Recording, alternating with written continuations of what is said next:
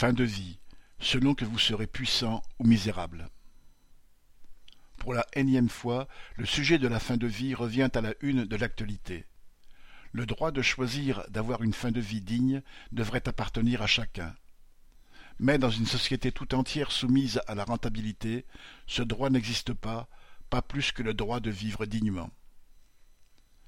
Convoqué pour répondre à la question Le cadre d'accompagnement de la fin de vie est-il adapté aux différentes situations rencontrées ou d'éventuels changements devraient-ils être introduits La Convention citoyenne a répondu non et proposé de dépasser ce cadre en inscrivant dans la loi l'aide active à mourir, c'est-à-dire le droit au suicide assisté ou à l'euthanasie. Il s'agit ici de la situation de personnes souffrant d'une maladie incurable en phase terminale ou victimes d'accidents qui ne leur offrent plus comme avenir que la mort au terme de grandes souffrances et de dégradations insupportables pour elles-mêmes et leurs proches.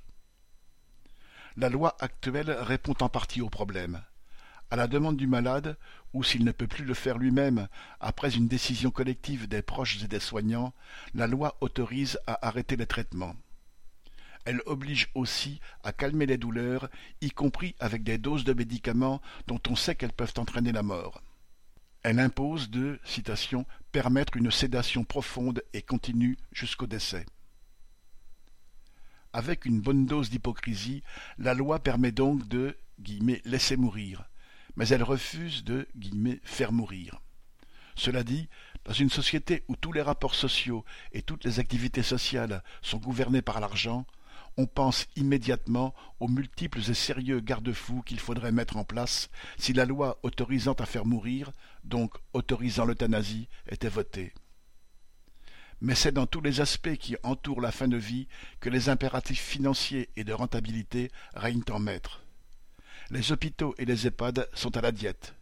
Il manque de personnel, de lits, voire même de services de soins palliatifs, de médicaments, pour peu que ceux qui sont nécessaires ne soient pas répertoriés par la pharmacie de l'hôpital parce que trop cher.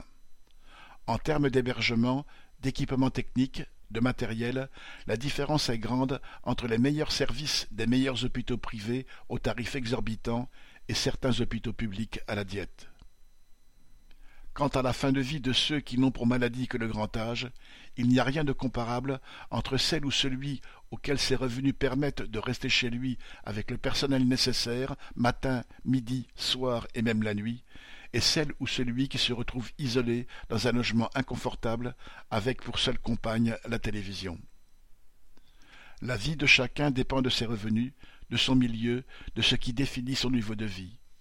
Il ne peut en être autrement pour la fin de vie. Sophie Gargan